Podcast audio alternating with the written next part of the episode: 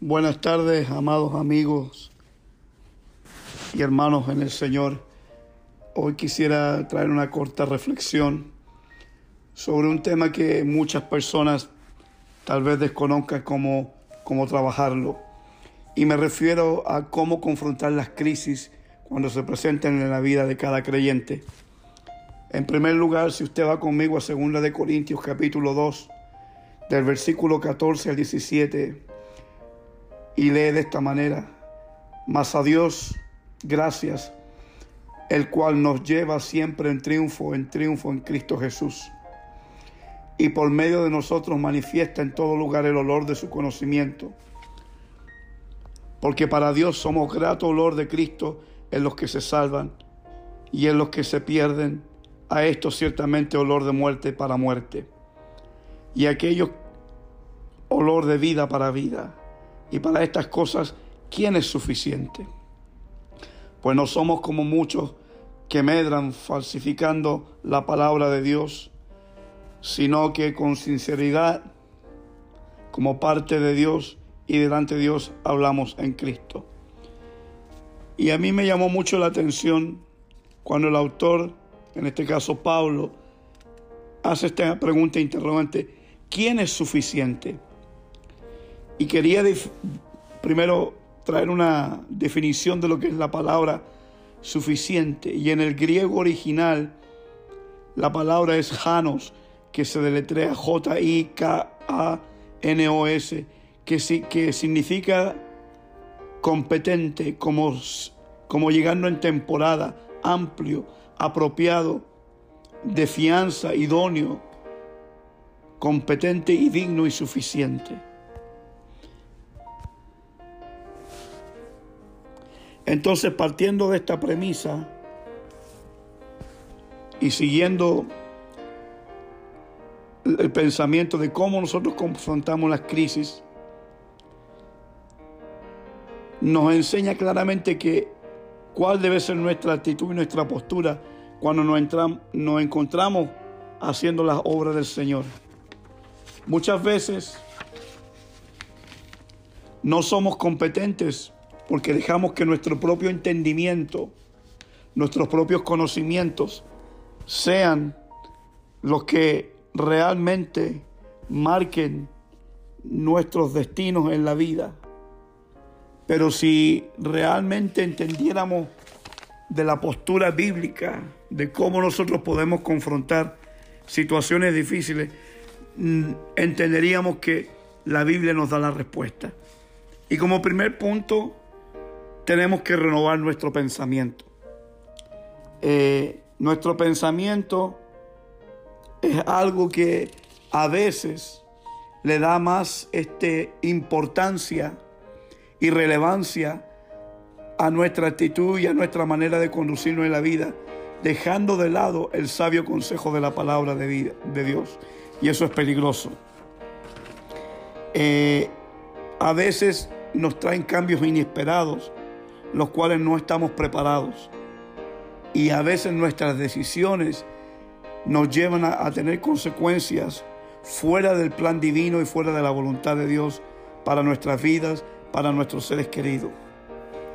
Eh, el mundo está en una crisis mundial grande y muchos de los problemas que estamos escuchando y viendo a través de todos los medios de comunicación, incluyendo el Internet y las redes sociales, nos hablan y nos alertan de los peligros que el mundo está atravesando en esta hora.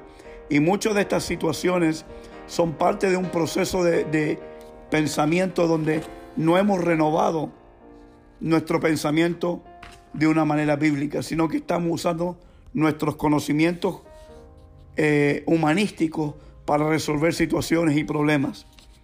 Y no me malinterprete, eso no es malo, pero en este caso, si estamos siendo bíblicos como creyentes maduros y entendidos, entonces tenemos que usar nuestra herramienta de batalla que es la palabra de Dios.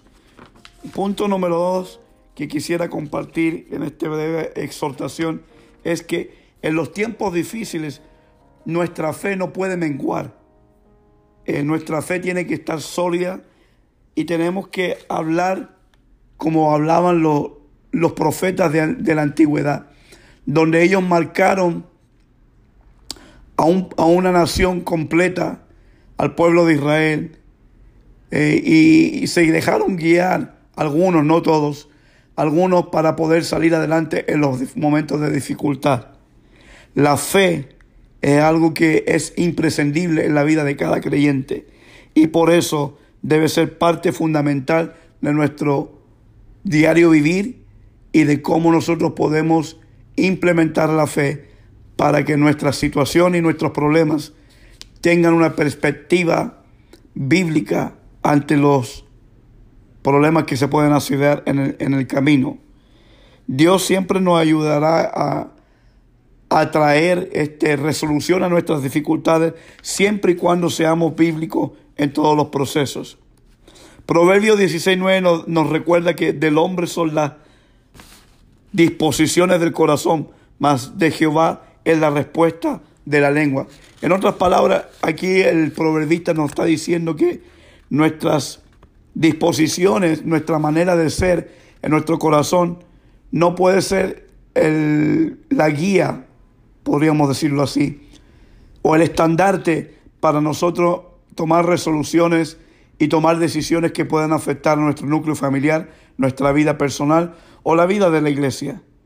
Pero una persona que sabe y entendida y madura siempre va a tomar una decisión y respuesta contando con el consejo sabio de la palabra de Dios y de la presencia de nuestro Señor.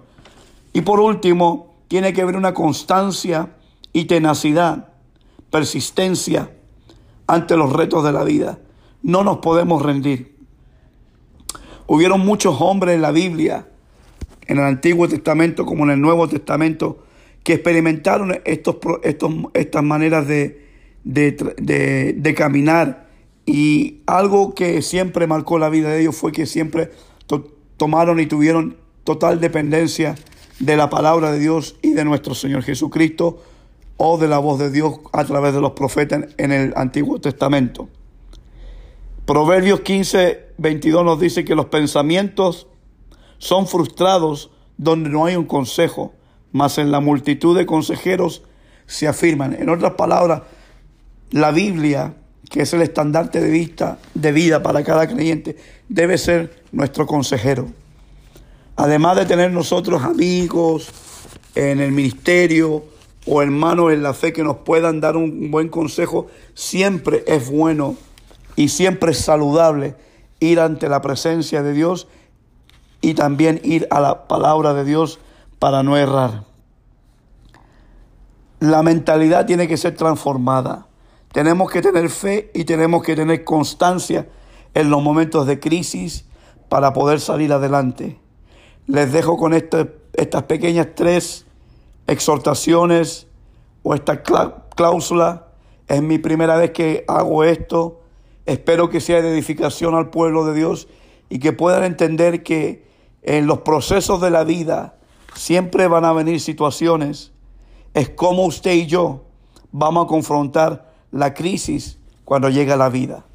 Que Dios les bendiga, que Dios les guarde y que la paz y el cuidado de nuestro Señor Jesucristo y la guianza de su Espíritu Santo sea con cada uno de ustedes hoy y siempre. Dios les bendiga atentamente, Pastor Luis Lobos.